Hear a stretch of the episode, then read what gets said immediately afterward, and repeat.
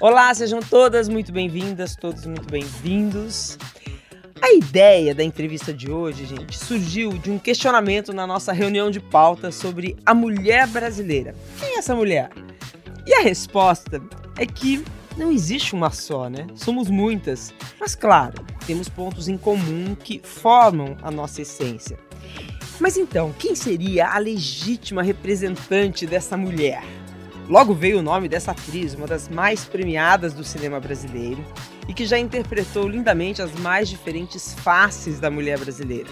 O nome dela é Ecleidira Maria Fonseca Paz, nascida em Abaetetuba, no Pará, descendente de africanos, indígenas e portugueses e mais conhecida como Dira Pai.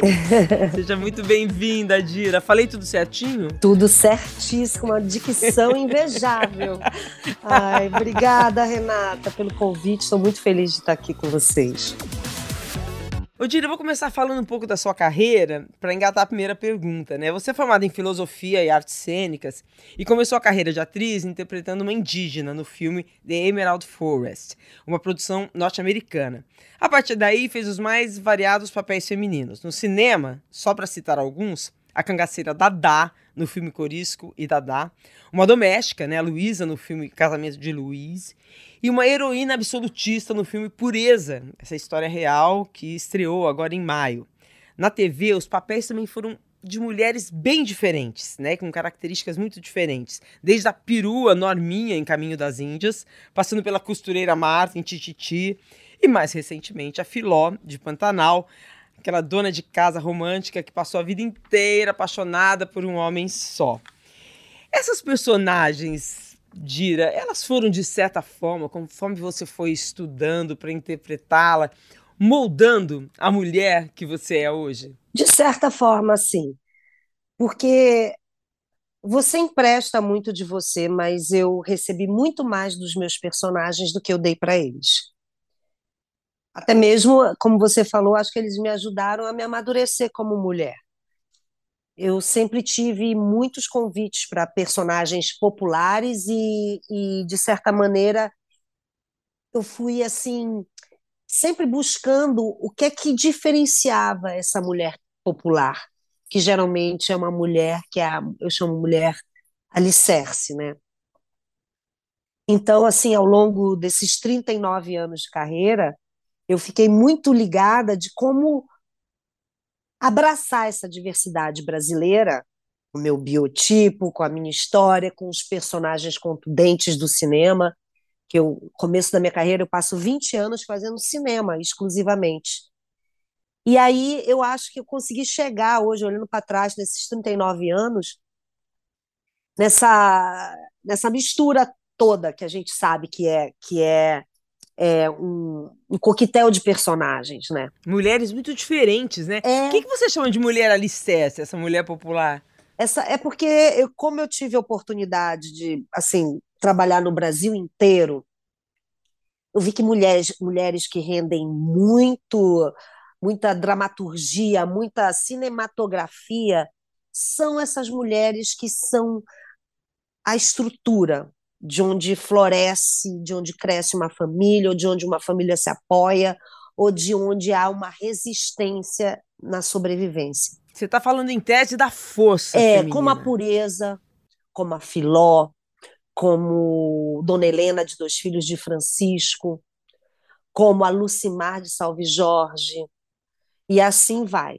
Eu acho que eu, agora, principalmente nessa fase é, é, mais nem tanto, a, própria Dadá, que eu fiz tão lá atrás, era uma mulher, era, uma, era o alicerce daquele bando. Dadá tinha um perfil incrível. A, a, biografia da Dadá, porque ela é considerada a memória do cangaço. Então, ela conta as coisas com detalhe, com, com a cor das roupas que o bando estava usando. E, e nisso você vê que é cabível né, para uma mulher brasileira, vamos dizer, vamos falar daqui do Brasil, né? É um papel de mulher alicerce, dessa mulher que tem que ter uma força para aguentar uma estrutura familiar inteira. Então é como se nós, nosso destino tivesse traçado para esse perfil. Uhum. E a gente se sente péssima quando a gente não consegue desempenhar esse papel, né? É, e, e normalmente é difícil desempenhar 100%, né? A gente é cobrada, né, para esse papel de não falhar, de dar conta de tudo, né? É. Mulher polvo também seria um pouco esse, essa figura, né? Outro dia eu estava conversando isso É. com a Débora Coker, que eu falei, ela falou, que, que história de mulher polvo é essa? Eu falei, olha, dá um ótimo espetáculo. Porque é aquela mulher que está Braço mexendo a tudo. panela, segurando o filho e falando no telefone. É. Sabe? É, é, é, um, é uma habilidade muito grande isso. Não, E e, é ainda tá, ó, e tá também lendo, É. e, e, tá- e também tá lendo um livro porque ela precisa trabalhar, É, precisa se informar e pouco, precisa é. competir, né, É. com, com o homem no mercado de trabalho que, que, que, não, que não precisa ter tantos braços, né? É, eu acho que nós somos assim um pouco, e essas mulheres rendem muitos bons personagens, porque como elas são, é uma narrativa da heroína isso, né? Aqui dá conta de tudo, é a heroína. Dira, você é uma mulher polvo? Sou, sem dúvida. Mas aquela mulher polvo que se sente culpada? Acho que eu, que eu fui treinando para ser polvo, e eu, e eu, eu acho que ser polvo é também uma habilidade desenvolvida. Talvez agora as próximas gerações sejam treinadas para outro, com outras demandas, que não essa, porque é uma demanda que a gente sabe que dentro do universo machista ela é, ela é errada, porque os homens ficam muito desamparados, assim, a gente polarizando entre o universo feminino e masculino, que a gente sabe que não é mais só isso no mundo, mas às vezes até uma própria mulher tem um universo masculino dentro dela, né? Então a gente está falando de uma. Até uma mulher pode ter um universo masculino. É, mas eu tô, eu digo assim, é, essa habilidade é treinada para as mulheres e não é atribuída aos homens esse treinamento. É, eu acho que a, a gente tem que dar conta de tudo muito mais do que o homem. Parece que a gente tem que estar se provando toda hora muito mais, né? É como se a gente tivesse, de certa maneira, é, essa habi- habilidade sendo desenvolvida ali na pré-adolescência, adolescência. Ainda é uma coisa muito arcaica essa, essa maneira de preparar a mulher. E o homem, ele fica desprovido dessa habilidade polvo de fazer várias coisas ao mesmo tempo. É Sabe? porque a mulher É, faz pra ele, né? então, Simples assim. eu sou, eu sou mãe, eu, eu convivo com três homens. Tenho dois filhos e o Pablo, que é meu marido. Estamos juntos e é, eu vejo é, que talvez é, evolu é, falando num, num olhar de evolução, a gente vê que, que os meninos já nascem predispostos a esse olhar. De alguma forma, isso está ali. A sociedade ensina isso, né? É, na, na escola, você pode até É. em casa, dentro de casa, falar: olha, não, não é assim. Mas é, existe a, a cultura de- do local onde ele vive, né? Em E eu os acho, Renata, são menos cobrados forma que as re- mulheres, né? É. E de alguma forma a repetição desse comportamento ela acaba entrando no seu DNA. Eu acho que a repetição é, secular de um comportamento, ela, né, isso já está provado, isso te atinge é, é, de alguma maneira fisica, fisiologicamente. Nossa, Mas eu, tô- acho que, que nós viemos quebrar isso, assim. Não, eu eu tô faço parte curiosíssima agora da sua vida hum, como a única mulher da casa. Quantos anos tem seus filhos? Não, eles são pequenos, é, tem um de 14 e um de 7, né? Comecei tarde, mas eu vejo, por exemplo, que, que o meu esforço, o meu instinto é suprir todas as faltas, e agora eu me treino a beça, é um treino também.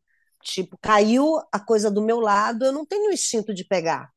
Eu peço para ele voltar e pegar, sabe? Treinando assim. Até É. isso, é? Até isso Ah, você vai treinando? tô treinando muito, tô tre... e para compensar a minha ausência de Pantanal, tô agora, e é chato, né? Porque assim, você ter, com a convivência diária, assim, do você tá o dia inteiro junto com a família, você faça corrigir o dia inteiro, né? Porque é, é correção. E é Ai, me dá mais exemplos, hein? É muito interessante isso. Fica Ah, é, corrigindo, é. assim, é colocando, é, se posicionando como uma mulher de um novo tempo, né, dentro de É, casa. me forçando a não resolver as coisas. Porque eu- a, a mamãe falava isso, a mamãe fala, na verdade, a mamãe está aí, mas eu digo assim, na, na minha adolescência, assim, quando você quiser uma coisa, minha filha, você quer que seja realizado, peça para alguém que esteja ocupado, essa pessoa vai resolver. A pessoa que está sentada sem fazer nada, ela vai levar muito mais tempo. Parece uma coisa implicante com quem não está ali, mas é, é, é verdade. Então, nós temos essa tendência a, a sermos essas heroínas que a gente estava citando. A, fazer, é. a desempenhar mais papéis do que deveríamos. É. Eu acho que a gente foi. Olha, se eu tivesse que fazer uma descrição agora friamente, sem estudo, sem ter uma leitura sobre o que eu vou falar, mas eu digo assim, não li isso em nenhum lugar, mas eu digo assim, até certo, eu vou até botar uma coisa, até acho que 1980, 19, nós éramos mesmo criadas para sermos mulheres bem submissas. É, a gente não podia nem separar. Não, e agora, é, em seguida de, de ser criado a ser submissa, quando as mulheres ali nos anos 70 conseguem falar sobre feminismo novamente de uma forma contundente, a gente passa a ser criada para dar conta de tudo mesmo. Antes a gente era criada para ser submissa e dar conta de tudo, e aí eu acho que a submissão começou a ser, a gente começou a conseguir elaborar é, verbalmente as condições femininas, né, as subcondições femininas, coisa que não tem a ver com o terceiro mundo, tem a ver com comportamento civilizatório, porque a gente vê isso no primeiro mundo, a mulher em segundo plano, a gente vê isso no, em todas as instâncias das sociedades do planeta Terra. E eu acho que assim agora nós temos que assim aprender a compartilhar, a dividir. E é um treinamento nosso. É um treinamento nosso, mas é também uma maneira de treinar, entre aspas, os homens, né? Sim, é isso que eu, eu acho que nisso nós temos que ter um papel de contribuir para que a ação é, é, é, uma coisa é verbalizar as coisas, outra coisa é você é na hora, é na hora do acontecimento, sabe? Coisas assim, você gosta do seu quarto limpo, do seu então ou o banheiro, então você tem que deixar o banheiro como você achou.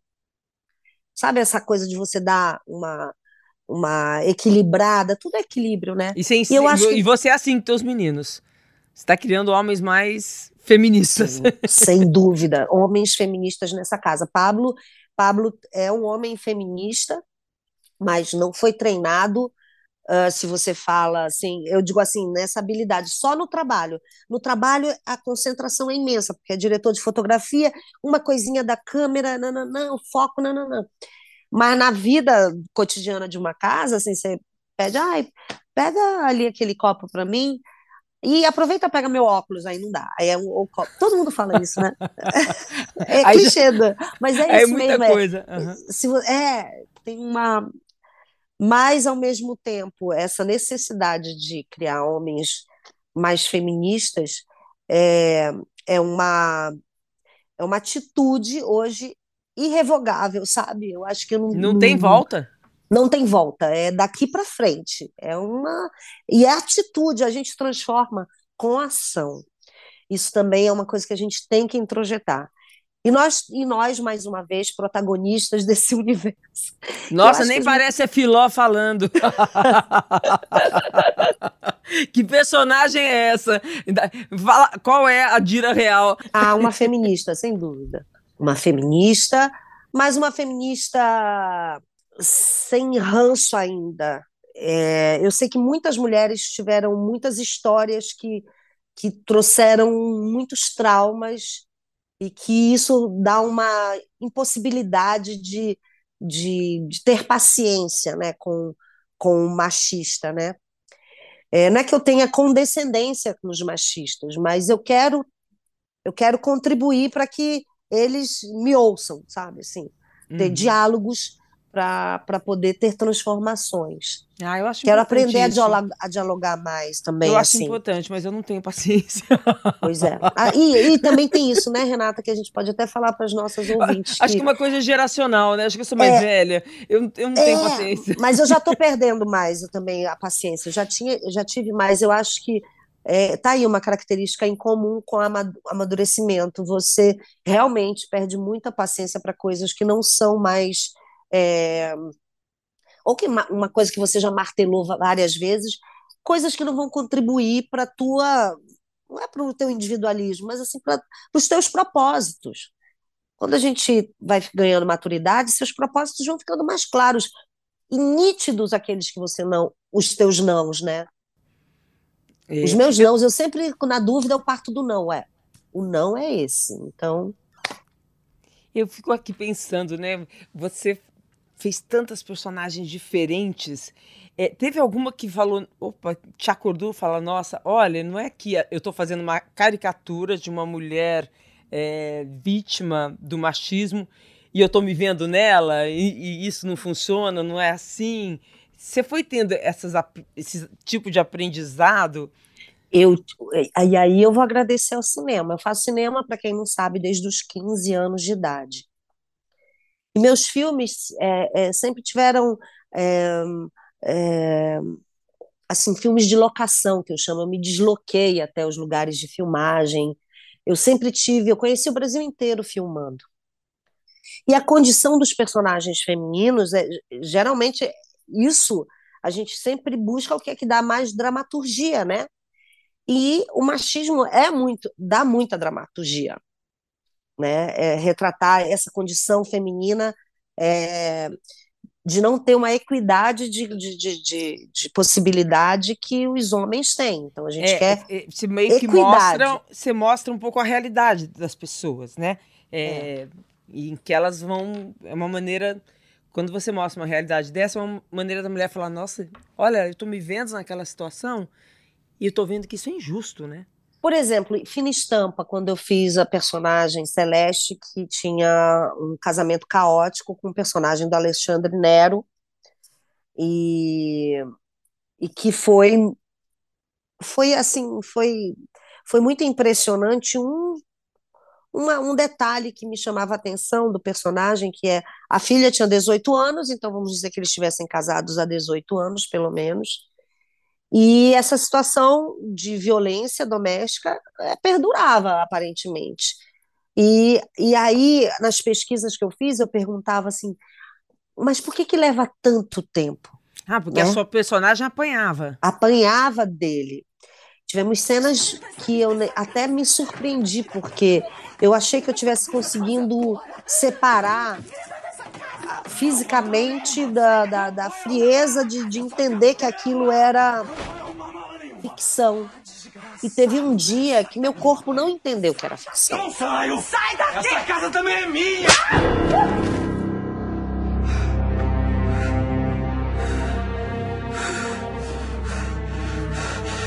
Me bateu de novo.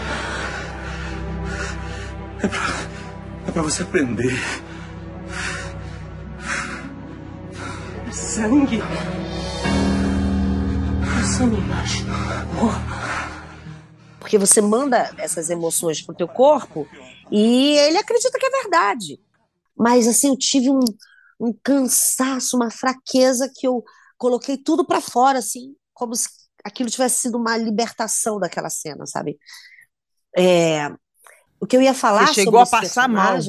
é de passar mal e de ter que procurar o vaso mais próximo, Ah, você assim. vomitou até. É, é, de, da, daquela força, daquele.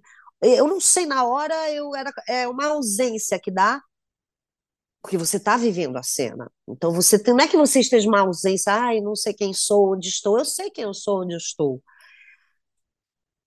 Mas é como se você se permitisse não ser. É muito curioso isso, né?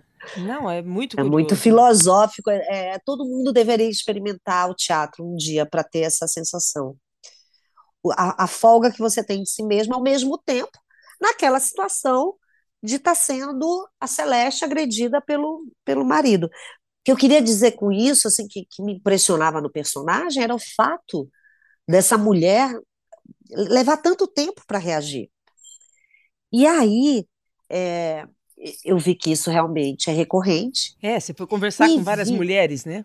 é, e vi que precisa de uma terceira pessoa sempre.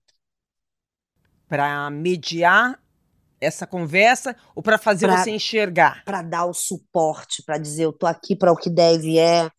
Ou é a pessoa que te chacoalha e te abre o olho, mas a necessidade da terceira pessoa. Então, assim, aí a gente vai para um lugar que geralmente essa terceira pessoa é outra mulher. E aí vem a sororidade.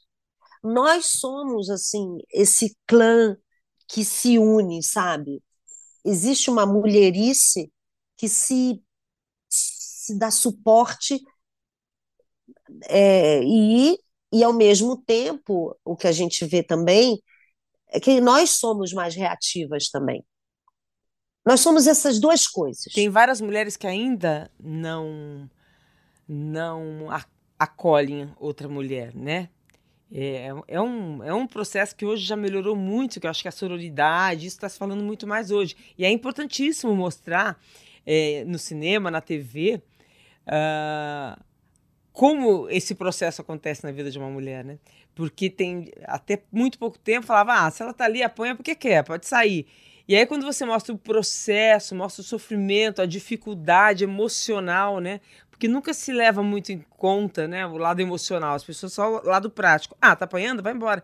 Não, mas para chegar até ali, a dependência emocional. Então, é, é, esses personagens femininos são muito importantes, né? E quando a gente fala de uma mulher vítima de violência, a gente está falando muito de boa parte das mulheres brasileiras, né? Que a gente sabe que é um país que bate recordes, né? De, é. de, de feminicídio, né? Nossa, e a gente tem que falar sobre isso.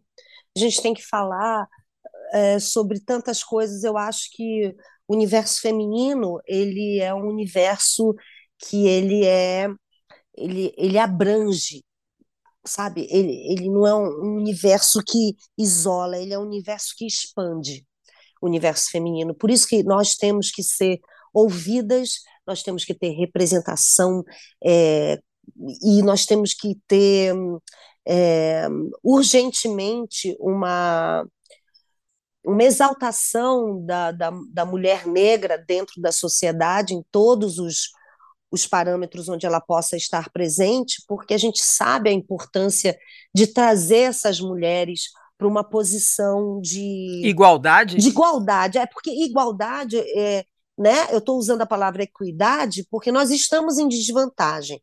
Mas o futuro é a ideia, o objetivo é a igualdade. E o que eu sinto, sinceramente, é que assim, a gente trazendo a mulher que está nesse alicerce, qual eu mencionei no início da, da, nós vamos melhorar economicamente, vertiginosamente, a produção em todos os sentidos quando a gente fala, eu falo economicamente que é para mobilizar mais as pessoas. É, porque é, é, tem o que os homens, né, e o sistema patriarcado precisa entender é que o feminismo faz bem para os homens também. Né? Faz bem para os homens, faz bem para a economia, faz bem para a sociedade, faz bem para as crianças, organiza os compartimentos, porque a mulher ela é um guarda-roupa tudo bagunçado. Tudo é, é jogado lá dentro daquele guarda-roupa. Mas assim, parte da gente, nas mudanças da, da, das mulheres, as mudanças que aconteceram desde, se a gente pegar nas últimas décadas, quem puxou essa, essas, essas mudanças todas foram as mulheres, né? A partir do momento que elas saem de casa, muda a relação de poder dentro de casa, quando elas passam a trabalhar, tudo vai mudando. Mudou a roda da economia, mudou a, a, a, as relações pessoais né? E, e é uma história muito recente ainda, né, da mulher. Eu só acho que eu tenho que abordar a Filó dentro desse contexto que a gente está falando, que eu acho que ela Isso. tem uma peculiaridade. Ela vivia, né? Vamos falar do Pantanal como um passado, numa sociedade machista, pantaneira, que a gente sabe que é real, né? É, o mundo do campo é muito machista também, muito o mundo do campo, do boi, da, das plantações, é um mundo muito machista. Do interior, e, né? É, o interior, esse interior também é, da criação, né, da, das, das grandes lavouras. Eu digo mais isso do que o interior do Brasil. Mas a, ali, naquele contexto, tinha uma diferença muito grande apesar das mulheres, assim, é impressionante como a gente perde tempo com essa elaboração do príncipe encantado, né? É uma coisa muito errada que nos ensinavam e que agora a gente não vai mais ensinar para as próximas gerações. Eu acho que a Filó, diferente, porque eu acho que todas ali estavam sendo criadas ou para serem bruacas, né? Todas uhum. eram bruacas, né? Fazendo uma referência ao personagem, sendo que a Filó não tinha violência que a, a Bruaca tinha. Sofria. Mas a Filó, ela tinha uma coisa que é da, da paciência, da natureza da paciência, de esperar o momento certo e conseguir reverter tudo ao seu favor. E um orgulho, que eu acho que é aí que ela se diferenciava da, da, das outras personagens, porque eu acho que a Filó ela manteve esse cristal do orgulho dela. Ela nunca quis nada que não fosse dado por amor ali, nem mesmo eu acho que a, o, a própria suíte do casal, né? Ela não, não morava lá, ela tinha o quarto dela. Era uma estrutura machista, mas com uma mulher que não se subjugava ao machismo, mas se subjugava aos desejos. É. Então é uma mulher forte, mas com a fragilidade total nos seus desejos. E na, na sua também idealização do homem ideal, que era aquele Zé Leôncio para ela. Então eu acho que teve esse essa diferença que que empodera a Filó. Isso empoderava ela? Ah, foi, eu acho que foi a novela mostrou uma conquista crescente, né? Uhum. E com uhum. a chegada também, eu acho que do, das pessoas de fora do, do, daquele contexto pantaneiro, eu acho que o Zé Leôncio também foi, foi amadurecendo com novos olhares, com aquele filho, porque Filó vem de uma curtela, então era uma mulher sem preconceitos, é uma mulher que um, cedo na vida já tinha visto, visto muita coisa. E ela viu ali, além dela ter se apaixonado por aquele homem, né? ela viu ali uma chance de ter um futuro para o filho dela. E aí, quando você põe o filho na frente, né? Como é quem, quem, quem, quem, quem é o meu filho, a carinha, a minha boca beija, é um negócio assim, né? Uhum. Eu, eu esqueci, mas é essa mulher que, que, que também tem, tem um filho, que, que, que deixa as mulheres muito vulneráveis também nesse momento força, que se colocam né? em segundo plano, né? Não, e, ficam, e ganham uma força, uma estratégia de vida para é, é, colocar o, o, filho numa melhor situação do que a dela, né? É. E a Filó, acho que, que assim, eu, eu defendi a Filó, mas eu acho que a Filó é, vivia num ambiente machista, acho que a Filó é, sofria de machismo, e, mas acho que a Filó foi ganhando ganhando a si mesma, sabe? Autoconfiança. Acho que ela amadureceu, ela foi ganhando mais espaço. Olha, o Renan mandou uma pergunta, eu acho que você já até respondeu, mas vamos colocar a pergunta dele aqui sobre a Filó. Olá, Renata, Dira, tudo bem? Aqui é o Renan, eu tenho 29 anos e moro na cidade de São Paulo. Dira, a sua personagem Filó de Pantanal, ela fez muito sucesso. Porém, algumas pessoas disseram nas redes sociais que ela era ainda uma mulher muito submissa, que sempre é, ficava na cozinha, cozinhando, é, quase uma típica dona do lar. É, e que estava sempre também à margem do Zé Leôncio. E eu queria saber de você, Dira, o que, que você pensa a respeito disso? É, Para você, que é, que tipo de mulher a personagem Filó refletia. Um beijão, obrigado, viu? Eu acho que você respondeu boa parte. vou até acrescentar. Ela refletia a mulher brasileira? Sim, uma grande parte da mulher brasileira. A mulher que, que cumpre o dia, né? Que cumpre o dia? Cumpre o dia, né? É, é, existe essa mulher. Uma mulher que, na verdade, acho que a Filó. É... O que, que é uma mulher uma... que cumpre o dia? É, sabe assim, você nasce para aquele dia e renasce no dia seguinte só para aquele dia. Eu acho que são pessoas que não fazem projeções, afinal não tinha projeção além daquilo, daquele cotidiano. E, a, e a, tem uma submissão nisso? Claro que tem, porque é confortável você saber o que vai acontecer, né? Então, assim, é uma mulher que também é, tinha um, absoluto controle daquela daquele sistema que já estava estabelecido ali naquele cotidiano, naquela dinâmica daquela fazenda. Era Impressionante essa palavra, é, essa palavra conforto me fez pensar aqui. É porque é confortável não ter novidade, né? É confortável é, dar trabalho. É difícil sair da zona de conforto, né? É sair dessa zona do conforto, do que eu sei o que é o meu dia, ninguém mexe aqui na minha panela.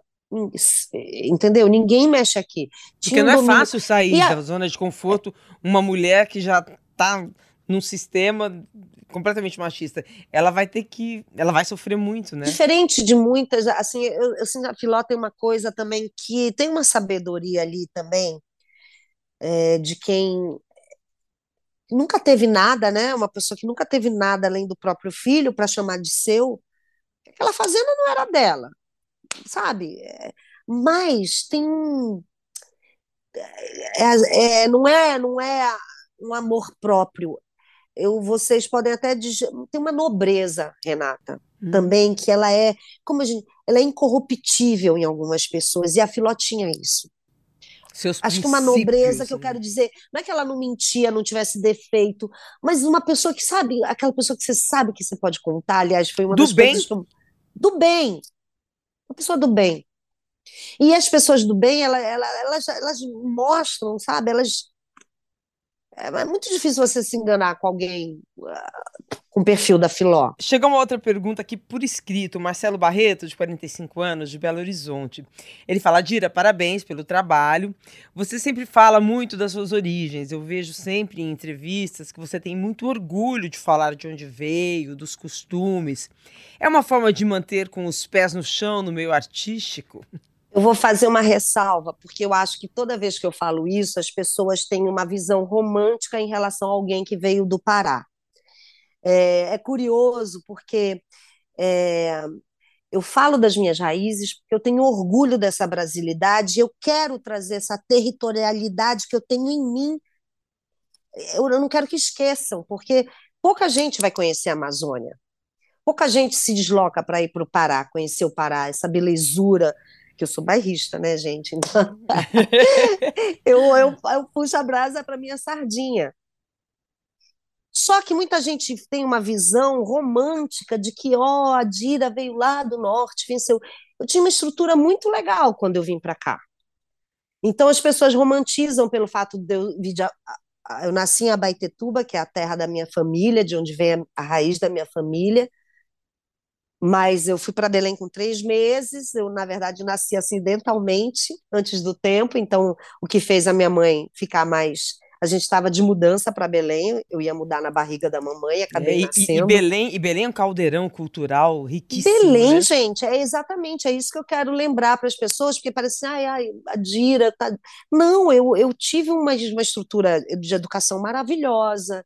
Então, assim, as pessoas olham para quem vem do norte como se a gente estivesse vindo uh, com muita dificuldade. Então, assim, só porque você falar de onde você é, vindo do Pará, ah, você veio para o Rio ser atriz, vim, oh, você deve ter sofrido muito.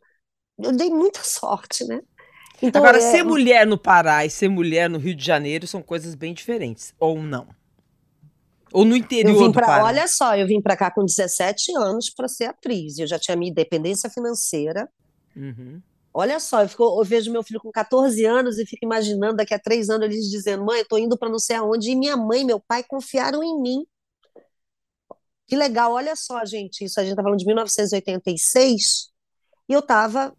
Eu vim Confiaram e deram liberdade para uma mulher, né? Uma mulher Sim. empoderada com 17 anos, uhum. independente já, aos 17 anos. E confiando né, na filha, é muito legal isso, confiando na filha. E eu vim dei sorte, que eu entrei dois meses na cal, já passei para ele o boto do Walter Lima Júnior. Então, assim, é, o Pará, gente, é, ele é uma ebulição, como a Renata falou, cultural, e com uma originalidade de uma regionalidade ímpar, com sabores, cores, é, cheiros, que só tem lá. É, é um Brasil então, delicioso. Né? Fazer parte de, dessa, desse universo é muito, muito rico. Então, assim, projetar que lá as pessoas não têm acesso à informação, projetar que lá uma menina de 17 anos, isso eu enfrentei muito ao longo da minha chegada aqui no Rio. Quando as pessoas vinham conversar comigo, elas ficavam. E eu falava: Ó, oh, esse é um segundo preconceito, você se admirar de mim só porque eu sou paraense, de eu ter esse conhecimento. Então eram preconceitos é, consecutivos, assim, sob esse olhar. Mas falando, assim, de uma maneira positiva, eu acho que a minha territorialidade, assim, o meu paraencismo que cabe em mim, ele, ele, ele serviu muito, ele serve ao Brasil, sabe? É, eu, eu fico orgulhosa. E para suas personagens. Minha, né? é, eu acho que a minha aquela a minha, a minha, minha, minha, meu tipo físico mesmo, meu que a gente fala muito, físico de rolo, né? O meu uhum. tipo físico, ele é, é ele, ele, ele, ele é tem essa brasilidade que é legal é. ter. Então assim, eu quando eu me vejo, eu eu, eu vejo o quanto eu sirvo de representatividade para muita gente. É uma responsabilidade bacana, né? Assim, é... você é a típica mulher brasileira no, no, no, no biotipo, né? Que não é a loira de olho azul, né? É. é não é, e assim, quando eu comecei no cinema, eu não me via na, representada assim, uh, muito na televisão. Mas, assim, é, eu, eu a, ao longo desses, desses últimos é, meses, assim, eu vi que a, a, o Pantanal foi tão abrangente, sabe, Renata, em público, que e, e como assim a gente tem conversado muito sobre representatividade, eu vi que assim é, você não escolhe ter representatividade, ou é ou não é, e eu descobri que eu sou, entende? Lógico que você pode escolher que bandeira você vai carregar para sua vida. Mas comigo começou a acontecer naturalmente. E, e, eu, como sempre, como o nosso amigo falou, eu sempre trouxe, e eu gosto de trazer as minhas raízes junto comigo. Porque, na verdade, quando você está num lugar que você vira referência para muita gente, algum, alguma alguma coisa concreta você tem que ter de para esse público, sabe? Que, que, que te aborda, que te. E ah, muitas vezes ident... eu ouvi falar disso, a questão é, da representatividade. Que é... causa uma identificação, né? Que é. a gente, né, a gente foi criado com, é, muitas vezes é, em admirar o, o até o, o, tipo físico de, de, outra mulher que não é a mulher brasileira, né? por questões é. até de, de da, da, indústria cultural. Enfim, então a gente. Eu imagino, você tem, tem que ter mesmo muito orgulho de trazer essa identificação real, verdadeira, né? É, de uma personagem que faz da mulher sensual, a mulher é, de casa. Como você e... falou, é real, é, verdadeira, porque não, também não, não dá para você inventar uma representatividade não, se é, você exatamente. não é genuinamente uma pessoa envolvida com, com o que você está representando, né? É, eu, eu, assim, eu hoje eu olho para essa minha brasilidade e eu lembro, fazendo um, um, um, lembrando do início da minha carreira, eu acho que a, a, alguma coisa me, me ajudou muito nesse suporte. Primeiro, uma autoestima bem resolvida, no sentido que eu via que eu não tinha representatividade, que a beleza brasileira, apesar de eu ser, em tese, uma representante da, da mulher brasileira, mas não era essa representante da mulher brasileira que estava nos principais papéis, não era essa representante da mulher brasileira que estava nos anúncios, enfim. Mas no cinema tinha muito mulher brasileira. O cinema sempre me proporcionou grandes personagens. E eu, e eu quando eu olhei para trás, assim, eu, eu é, foi um, muito filme que eu fiz mesmo. Sem perceber. E muito Brasil. Eu fiz filmes em todos os cantos do Brasil. Então, Nossa, assim. Experiência incrível, o, né? O cinema traz. O cinema bebe muito na fonte da brasilidade. É, eu vou puxar isso para a última pergunta, que é da Maria Fernanda, de 33 anos de São Paulo. E ela escreveu assim: a Dira tem uma capacidade de camaleoa, né? Ao mesmo uhum. tempo que ela pode fazer uma mulher fogosa e desejada, ela também faz uma personagem como a Dona Pureza, uma mulher simples, né? Castigada pela vida em busca do filho. Como que é esse processo de mudança? Ela pergunta. Olha, você tá eu, eu, Vamos lá, Dira, vou apimentar essa pergunta. Você tá mais pra mulher fogosa ou você tá mais pra, pra mulher recatada? Ah, eu sou fogosa, pelo amor. Eu sou fogosa, gente. Eu, eu, eu, eu falo assim, eu tenho que manter minha fama de mal ainda, porque tem filho criança, sabe? Criança adora uma mãe bem, bem arrumadinha, bem.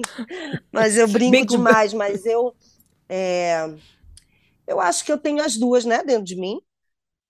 Eu, eu sou amante de uma roupa velhinha dentro de casa também. Quando eu estou em casa, eu gosto daquele sabe, daquele material que já foi lavado várias vezes. Então, assim. Já está acostumado com o teu corpo, né? Aquele tecido que já está. É, e, e, assim, mas eu sou essa mulher mais para para fogosa. Eu estou num momento assim que eu quero muito é, ter uma, uma, uma, uma conexão com os meus desejos genuínos, sabe? Eu acho que essa é uma fase que não dá também para a gente abrir mão a mulher, ela tem direito a entender seus desejos genuinamente, falando, que mudam, né? Você está com quantos anos? Eu com 54. Ah, e... É, somos, somos, somos mulheres dos novos 50, né? Graças aos céus. É, com, muito fogosas, graças aos céus. É, umas né? mulheres assim que eu assim, é eu, eu sempre me conectei com coisas que fossem. Uh, conectei no sentido não de conexão Wi-Fi, conectar no sentido de vida, assim, uma, uma, uma, vontade de me conectar com coisas que me, que me deem potência. Nem sempre eu consegui. E agora, na maturidade, eu tenho conseguido sempre. É, de, mas... Sempre que eu quero dizer, pelo menos, o pensar. Não que as coisas deem certo, né? Sempre. É, mas eu, eu tenho a impressão que isso que a gente vem construindo, esse feminismo, né? É, a idade liberta mais a gente, né? E antes oprimia mais, né? As é. mulheres. Eu acho que esse é o é. grande. É a grande virada, né? E, e, eu tenho umas mulheres que me inspiram, assim, que eu, e que eu conecto com elas no sentido assim, é o caminho, sabe? Quem? Eu, eu, eu, eu, eu, eu eu bebo na fonte das pessoas, né? Uhum. Eu, eu, sempre bebo na fonte das pessoas, porque eu acho que é o nosso material de trabalho, né? Dos atores. É você ter personalidades que você encontra na vida que você vai pescando, aquilo vai guardando no hardware para usar num personagem. Então, eu presto muita atenção em, nas mulheres para ter essa referência, e eu vejo que uma das coisas assim que me é uma coisa de um sorriso e um olhar de verdade, assim. E isso são coisas que deixam as mulheres muito potentes. Potentes, uhum. não é poderosa. É potente. É quando você vê que ali no olhar e no sorriso tem uma alma, sabe? Tem uma alma que, que, que, que, que tem coisas para falar, que tem. Tem uma verdade, né? É, e nós somos, a gente está tendo a chance de como você falou, de conseguir, com a maturidade, que hoje a gente sabe que é uma, uma quase o meio da vida, assim, que a gente está vivendo, sendo otimista, mas, assim, é uma maturidade precoce, então faz muito bem nesse sentido.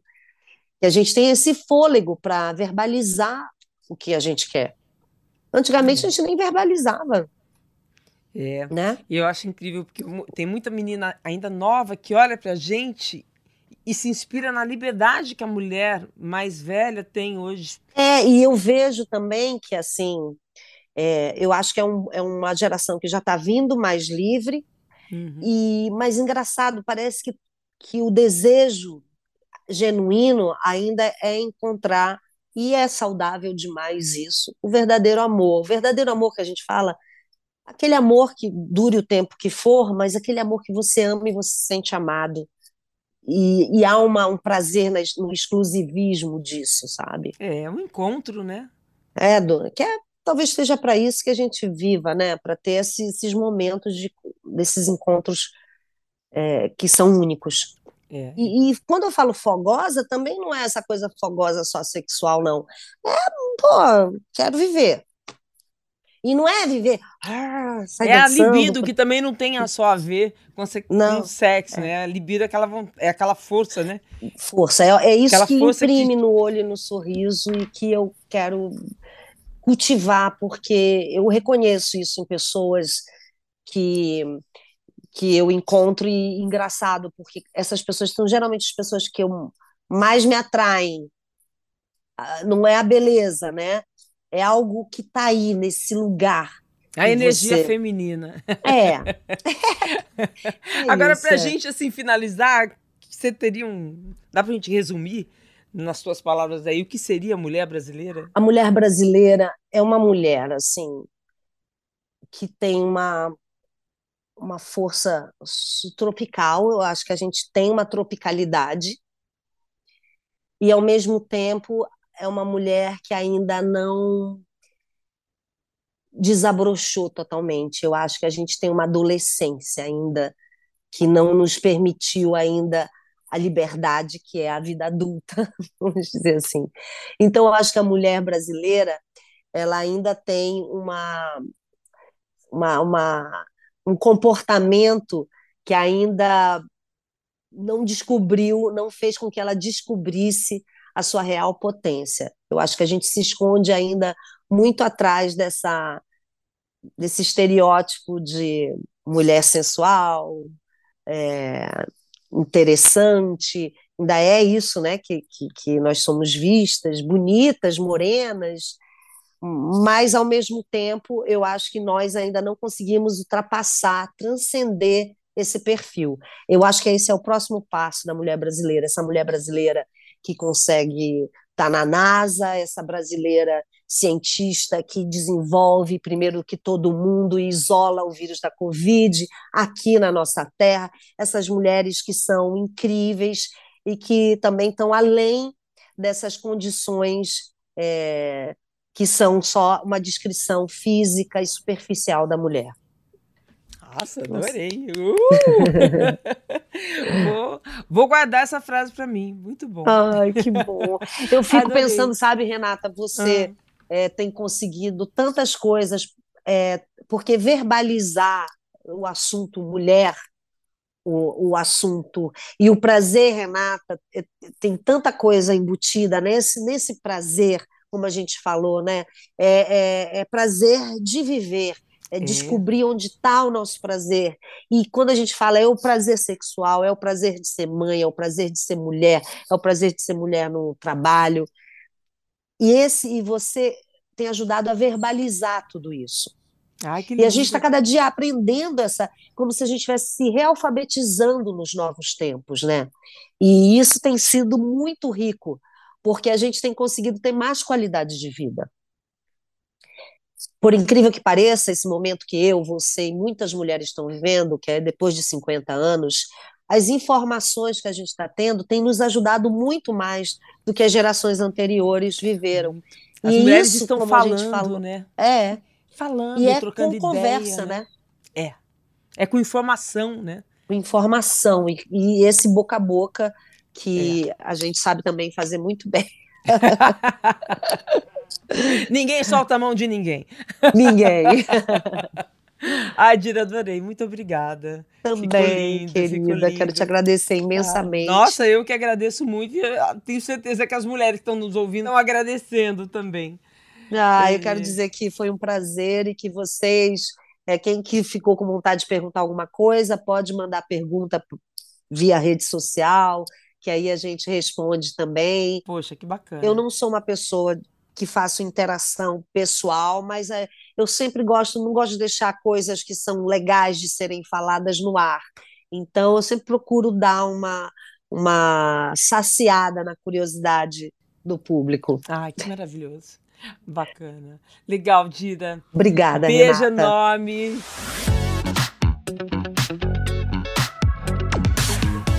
O Prazer Renata é um podcast feito por mulheres. Está disponível em g1.com.br barra fantástico e também nos principais tocadores de podcast. Este episódio foi produzido por Duda Kunert, na edição Isadora Neumann e na direção Perla Rodrigues.